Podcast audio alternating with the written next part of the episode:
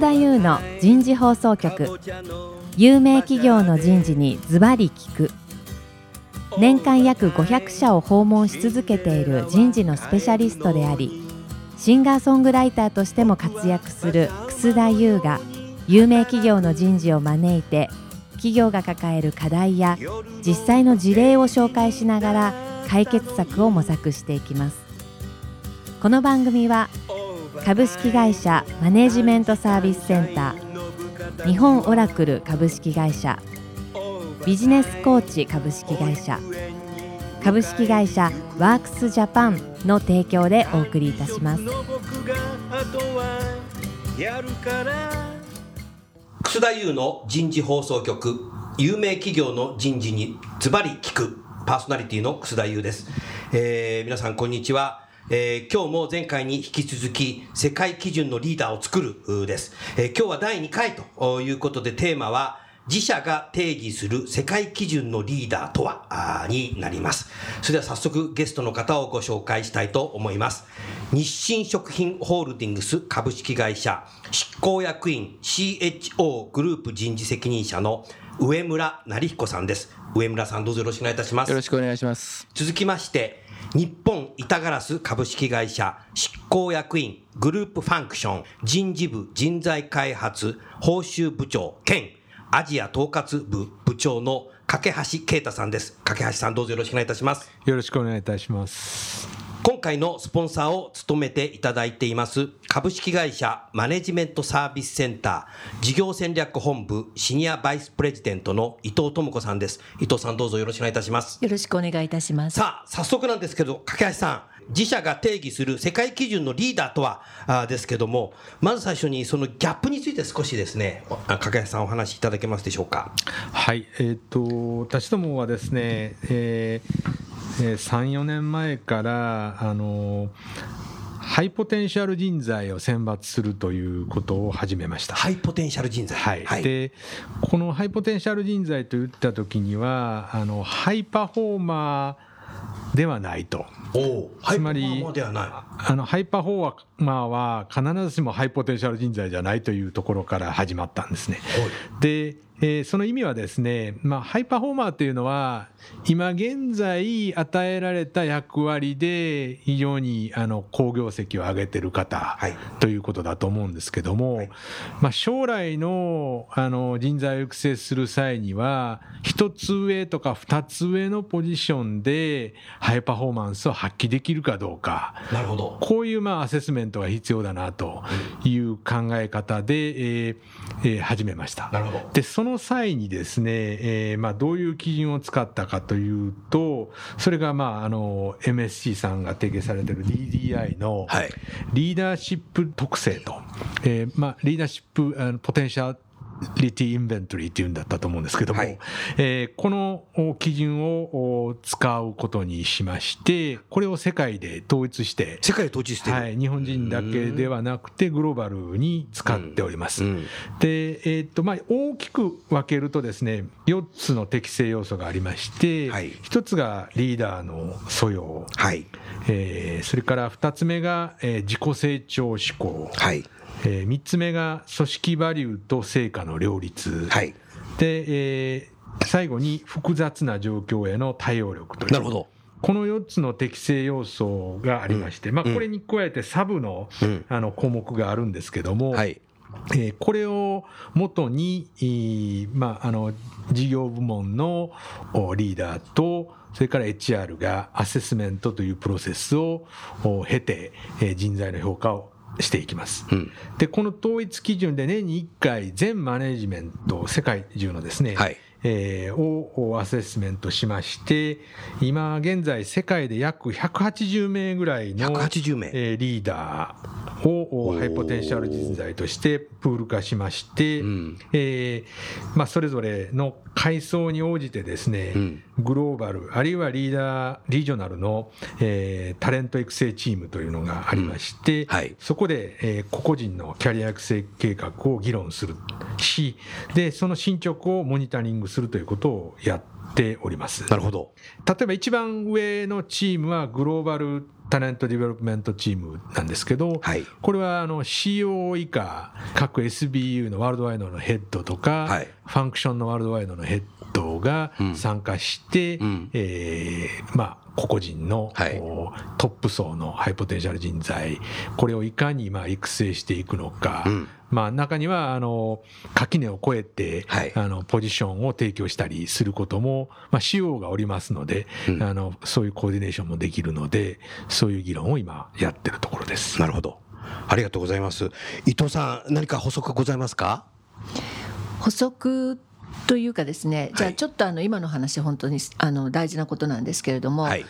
えー、とグローバル基準っていうのは、まあ、各社さんいろいろだと思うんですね。はい、で例えばあの直近で大手のメーカーさんであるお仕事をした時にあのとても分かりやすい例だったんですけれども、まあ、シンクロナイズドスイミングいいですかその話。ぜひ。シンクロナイズドスイミングの井村さんの有名な、有名な。でその時に、まあ、そのグローバルリーダーっていうのは、まあ、例えば簡単に言ってしまうと世界で勝てる人っていうふうに言ったりですとかよくレキシルの八木さんが人で勝つっておっしゃったりするんですけれども、どうやってビジネスで勝つか、でその時に、まあ、例えばあの井村さんは皆さんご存知のように、まあ、日本チームを、まあ、世界で戦わせ、かつ、まあ、メダルも取った。でその時にその井村さんがまずおっしゃったことはまずあのチームを預かった時にこれはいい悪いじゃないですよ、はい、選手たちが好きな言葉っていうのはチームワークと絆。そして、えー、嫌いな言葉目立つこと。おなるほど。でその時に井村さんがまず思ったのはこのままではこのチームは世界では勝てない、うん、つまりそのグローバルで戦って勝つということは、うん、そのチームワークがまずいとかですね絆がダメと言ってるんではなくて、はい、全くそのリーダーシップの発揮の仕方、うん、あるいはそのさまざまな人材を使ってで人にきちっとそれを伝えてそして成果を出していくっていうところでは大きな違いがある。でそういう中で、まあ、私がコンサルテーションしていると、うん、多くの、まあ、方たちあの企業さんがおっしゃっているのは、うん、そういうまあリーダーシップを備えている人材が不足している問題ですとか、はいあるいはその人材のギャップをどうやって埋めていけばいいのかっていうのが実際問題ディスカッションしてると多く上がっている、うん、それがまあちょうど今架橋さんがお話しなさったことともつながるんではないかなと思います。なるほど。ありがとうございます。架橋さん今の伊藤さんの話を聞いていてね日本ってやっぱり新卒中心でねまあ従来だとやっぱもう20年になってから管理職というような少しね長いスパンで育成をしていきますけど間に合わないですね。まあ、あの一つはですねその新卒採用からまあだましだまし育成して20年30年経って、うんうん、まあ、最後には実はあの、えー、一部の人だけが役員になるまあ、こういう育成の仕方をずっとしてきたと思うんですけどそ、ね、あのそれを世界の、まあ、スピードまあ、育成のスピードと比較すると、やっぱりいかんせん遅すぎるんじゃないかなというのが一つあると思いますね。それから、まあ、今のあのシンクロナイズドスイミングの,、まああのえー、件で言いますとやはり日本人がそのチームワークとか絆とか選ぶというのはあのやっぱり出る杭を打たれる文化であるので、まあ、むしろノアル鷹は爪を隠して、うんうん、あのまあここぞという時には出すんでしょうけども あのできるだけ目立たないように目立たないようにしようということだったと思うんですけども、はい、まあ、やはりそれで世界で戦っていく時には、まあ、例えば日本のサッカーの選手がですね、プレミアリーグでどれだけ通用しているかを考えてみると、うん、やはりそれだけではなかなかあのグローバルなアリーナでは通用しないということなんじゃないかなと。なるほど。でそこが多分その、えー、井村コーチはあの中国の経験を経て、はい、あのこれだけではやはり世界で通用しないという、うん、もっと多様の多様化ある人材の中で切磋琢磨して、えー、チームを強くしていかないといけないというふうに思われたんじゃないかなと思うんです、ね、なるほど。ありがとうございます。さあそれでは上村さん、はい、いかがですか？えっとまあ、日清食品ではですね、はい、ちょっとあ今のグローバルの定人材の定義があの他の会社さんとはちょっと違うかもしれないんですけれども、はい、あの先ほどお話しましたようにですね今までの日清食品というと国内即即席麺リーディングカンパニーだったんですね。はい、でその前は大きい本社にあり大きい本社があって、それぞれ営業とかマーケティングとかそういう専門集団がいて、それぞれの役割を担当してですね、えー、大きな事業を推し進めてきたわけです、うん、先ほどあの話したようにですね今後はどんどんグローバル化をしていくとか、えー、多角化をしていくということで海外現地法人の会社の経営とかですね、はいえー、多角化による国内の子会社の経営とか、うん、っていうことをやっていく経営人材っていうのが,、人材。っていうのが必要になってくるわけですね。経営っていう職業がないので、うん、えー、みんなやっぱり専門は営業であったりマーケティングであったり、まあ、開発であったりいろいろバックグラウンドは違うじゃないですか、うん、なので急にそうやって経営してくださいと言っても、うん、なかなかそういうキャリアになっていないということがあってでそれを我々はあのそういう人材が非常に必要になってきているのでですねその人材をグローバル経営人材と呼んでおりましてグローバル経営人材、はい、それは必ずしも海外だけでなくて、うん、国内も含めてのグローバルという感じですよね。なね。なので、えー、先ほど日本のその、えーえー、雇用体系みたいなのがありましたけれども、はい、いわゆる最初はみんなスペシャリストになっていって、うん、そこで、えー、課長になって部長になってみたいなところがあるんですが、うん。うん、やっぱりあのあのある程度になるとその、えー、いろんな幅を自分の知識の幅も広げてですね、うん、でいわゆるジェネラリスト的なこともやって T 型人材にがよくいいっていうふうに言われますけれども、はい、そういう人材を育てていくというところで、うん、それをグローバル経営人材と呼んで育てていこうというふうに今あの位置づけております。はい。ちなみに日清さんでは日清食品さんでは現地法人の数ってどのぐらいあるんですか？相当ありますよね。えー、今19です。あそんなですか、はい、もっとあるのかと思った、はい、なるほど。19で国内が6つでですね、うん、今25、25の事業会社がありまして、うん、それが2020年までにそれが、えー、30超えるだろうと。30超える、うん、ということ30人の CEO, CEO というか社長がいる必要だっていうことで、ね、その後もどんどん増えていくとは思いますしなるほどね。だだからそれを予測して、そういう、えー、社長が張れる、うん、えー、人材を作っていかないといけないっていうのが近々の課題です。近々の課題、はい、なるほどね、うん、ありがとうございます。今の話を聞いてていかがですか？掛橋さん。そうですね。日本の多くの企業は海外法人というか法人格をあの独立した形で運営されてるところが多いんで、はい、あのこういう経営人材の育成というのは、まあ、どこもあの力を入れてらっしゃるんだろうなとは思います。はいはい、あのただ私どもの場合はそのピルキントンと統合した後は、はいあまり日常的には法人格というのを意識しない会社になってまして、例えば Pilkington North America という、まあ、あの法人格があるんですけども、はい、あの日常的にはここの社長誰がやってるっていうのは誰も知らないようなところがありまして、えーまあ、あくまでも会社の、まあ、グループ全体のトップはグループ CEO でありその下に自動車用ガラスのトップ、うん、えー、建築用ガラスのトップとがありまして、うん、でその下にもう全てのその自動車用ガラスの仕事をしている人はくっついてますと。なるほど。いう組織がそうなってることになってるんであまりその法人格の社長を育成するという狙いは私どもにはないですね。ただもう少しあのそういう意味ではリーダーを育成したい。で、そのリーダーにもいろんな種類があって、えー、例えば工場長、まあ、製造業ですので工場長がいる、あの、たくさんいるわけですけども、工場長レベルっていうのはやっぱりオペレーショナルリーダーと言っていいのかなと。で、ここまでは割と、まあ、日本でも工場長できる人っていうのはあの結構候補者がいると思うんですけど、はいはい、その上ですね、うん、そのストラテジックリーダーと呼んでるんですけどその例えばリージョンの SBU の長とか、はい、アジアの自動車用ガラスの長とか、うん、さらにその上はグローバルの自動車用ガラスの長と、うん、ここになりますとともう工場長の枠を超えまして、ね、リージョンの戦略グローバルな戦略を作っていかないといけないんで、うん、ここを作るのがかなり至難の技で、ね、ギャップ感、ね、まあ、さっき、まギャップの話が次来ると思うんですけど、うん、ギャップ感があるのはここなんですね。なるほどね。でこれは日本人だけではなくて、うん、グローバルに共通してここでギャップ感があるんですね。なるほどね。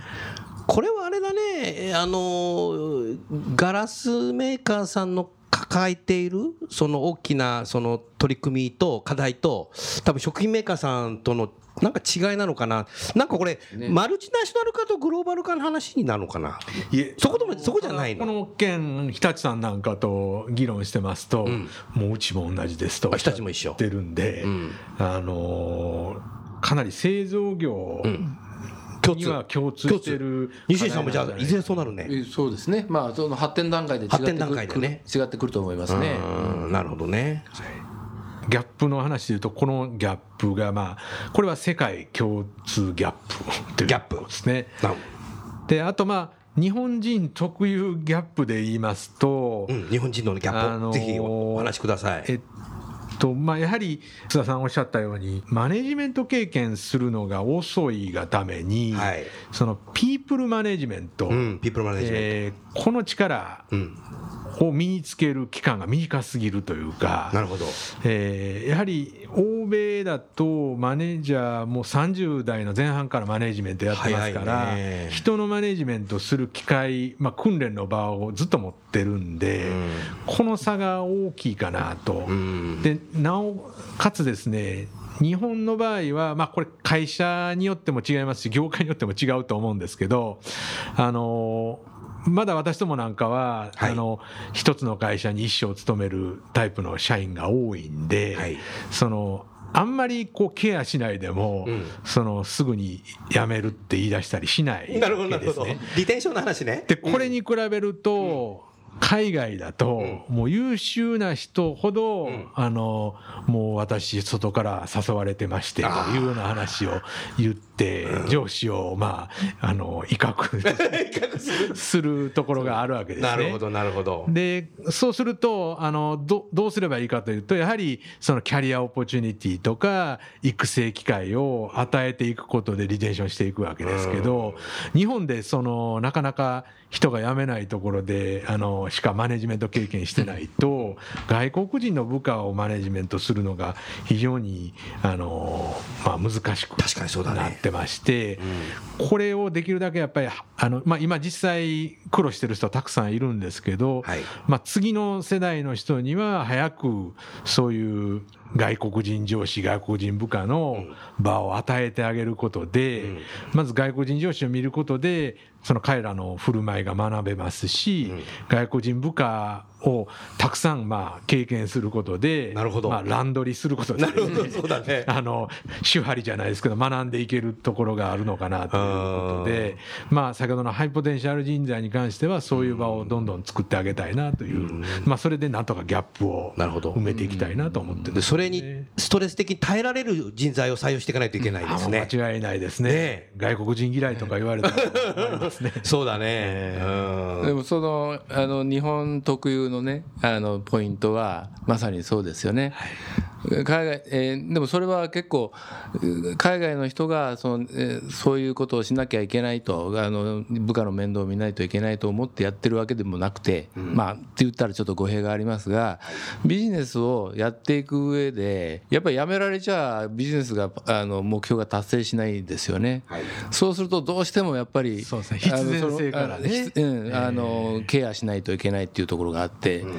日本はあのやめないので、うん、そこはほったらかしてその仕事のところだけやっていくっていうことができちゃうんですよね。なるほどね、ただ、まあ、これも日本も変わりつつあると思うんですよ。うん、まあ、最近あのミレミレニアル世代とか、はい、ジェネレーションなんとかとかいろいろよく話題になりますけど、まあ多分今の20代の人は、もうかなり外国人に近いメンタリティーを持ってるでしょうから、日本のマネージャーもやっぱりそういう力が求められれていくと思うんですね。なるほどね。やっぱりあの当然管理職とかはそういう素養ないといけませんし人的資源管理とかも勉強してなきゃいけないというのがありますし、うん、そういうのがなくてやっぱり管理職になったら免許なくて車を運転してるようなもんなんでね、すごい危ないですよね。そうですね。それはあの我々の会社でもかなりあのそのリーダー教育の方は今力を入れてるところでもあります。なるほど、はい、掛橋さん。の話今日聞いてて思ったのがその世界基準のリーダーっていうのは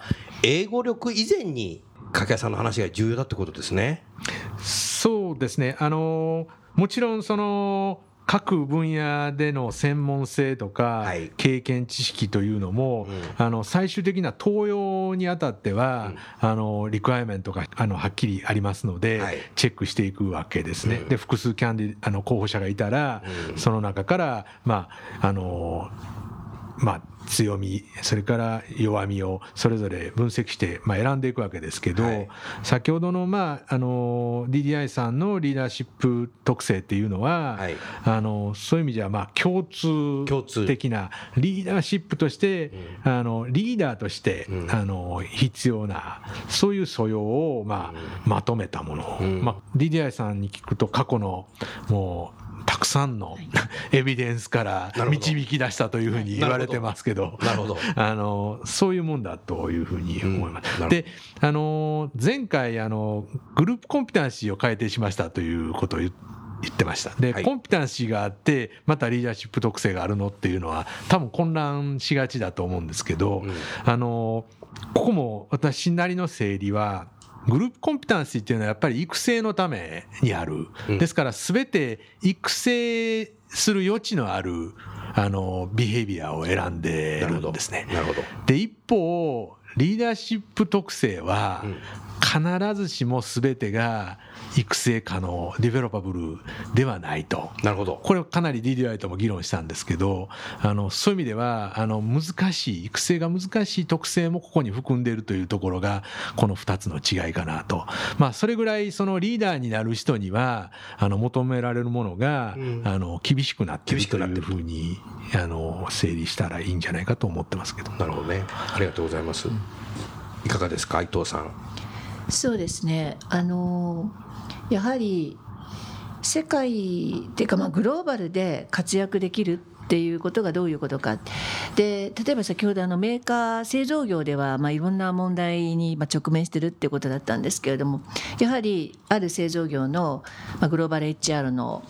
まあ役員と話をさせていただいた時冷静に考えていくといいか悪いか別にしてあのストラテジックリーダーは別なんですけれども重要ポストってほっとくとほとんど日本人じゃなくなってしまうという。まあそのぐらいその日本人のまあコンピテンシーであるとか能力がやっぱりギャップがあるので気が付くとかなり重要ポストは外国人にならざるを得ないと。でやっぱりその時にすごくおっしゃっていたのはあのグローバルの人材を作っていく時に海外経験させればいいって簡単に言うけれどもただ経験させるのではやっぱり絶対ダメでできるだけ早い段階で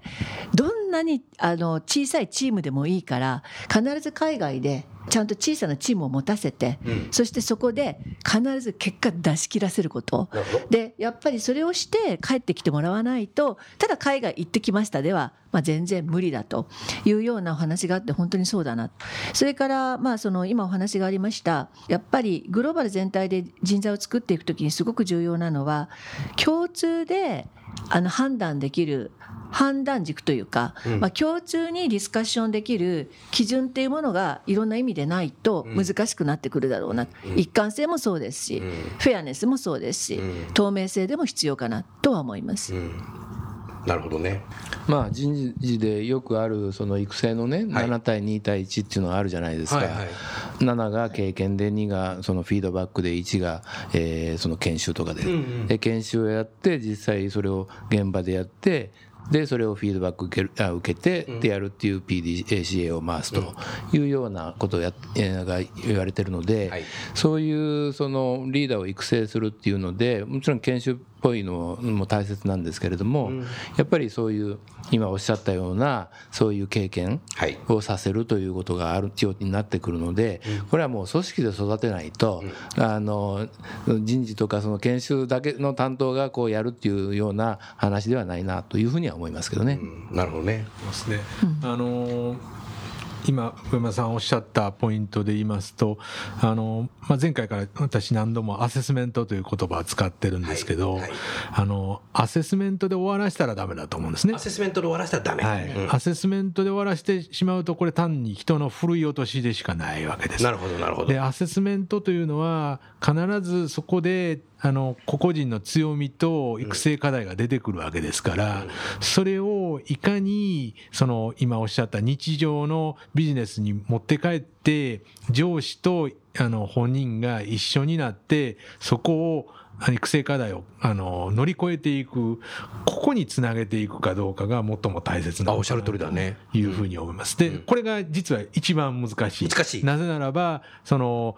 ビジネスラインの方はどうしてもパフォーマンス重視になってしまう。もうそうは言ってももうあのこの予算達成が一番大切なんだよと、うん、で育成っていうのはまあある意味では中長期課題なんですよね。そうですね。それとその予算達成という短期課題。このバランスを、うん、あの本当は取ってほしいなるほど。なるほど。だけども例えば赤字企業で、うん、その中長期のこと考えましょうよっていくら HR が言ったところで、やっぱりそうはなってこない。これはやっぱり企業の置かれてるポジションでこのバランスっていうのは違ってくると思うんですけどなるほど。でもやはり中長期を考えないでずっと短期のことを考えてしまうと、うん、やっぱりその会社に明日はないのかなというふうには思いますね。なるほどね、なるほど、今の話いかがですか、うん、まさにそうまさにそう。ね、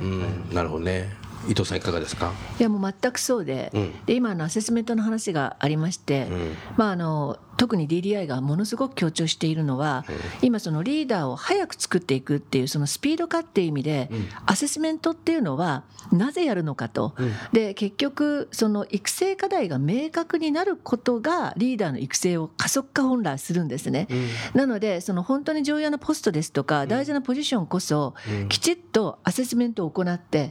ただそれをそれで終わらせず、必ずそこから強弱見つけてちゃんと develop をしていくっていうなのでまあ DDI はよく言っているのはそれだけ大事なことだからちゃんと投資しろって言っています。あのアセスメントもちゃんとやり必ずディベロップメントにつなげるという、そのぐらい意味があるというふうに言っています。なるほど、うん、そうですね。アセスメントっていうのはもうこれ投資なんですよね、投資ですよね。その投資の ROI を最も伸ばすのは、そのフォローアップをどんだけ日常的にやるかということね、おっしゃる通りだね。その合わせてやらないとダメだね、難しい話ですよねでもね。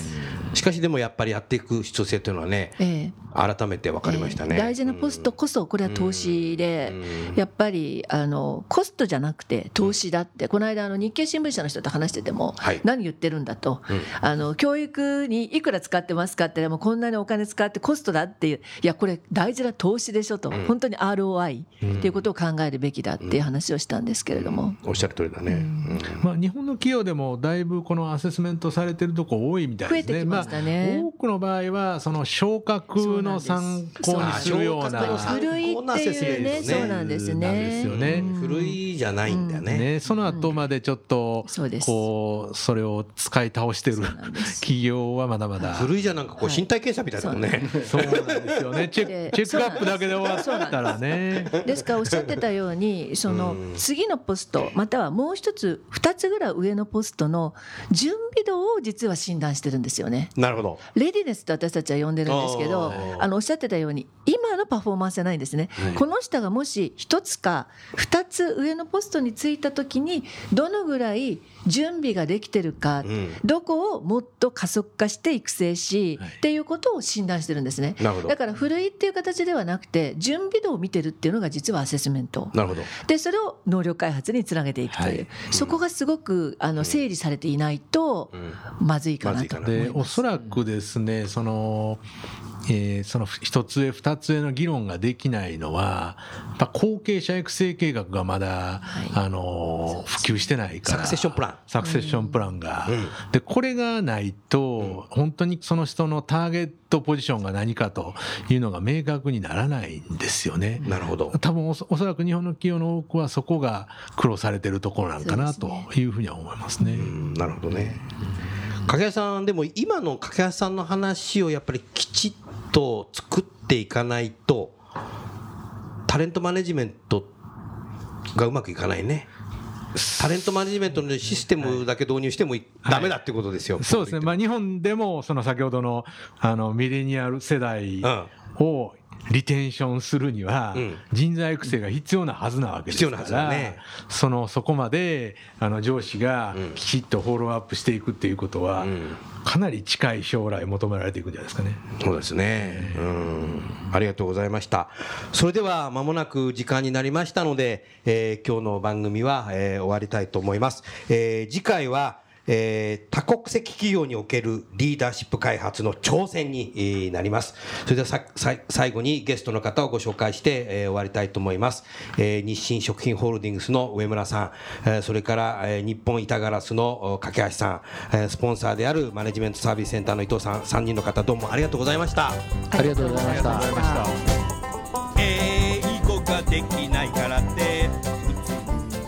今日のお話はいかがでしたか？楠田優の輝け飛び出せグローバル人材とともにエンディングといたします。この番組は日本最大級の人事ポータルサイト HR プロのウェブサイトからもお聞きいただくことができます。HR プロでは人事領域に役立つさまざまな情報を提供しています。ご興味がある方はウェブサイトをご覧ください。この番組は企業の人材戦略人材育成のプロフェッショナルカンパニー株式会社マネジメントサービスセンター先進テクノロジーで企業の人事業務を革新する日本オラクル株式会社人と組織の生産性を高めるビジネスコーチ株式会社企業の人材採用支援キャリア支援を通じて人と企業の持続的な成長と価値創造に貢献する株式会社ワークスジャパンの提供でお送りいたしました。それでは来週もお楽しみに。英語ができないからって。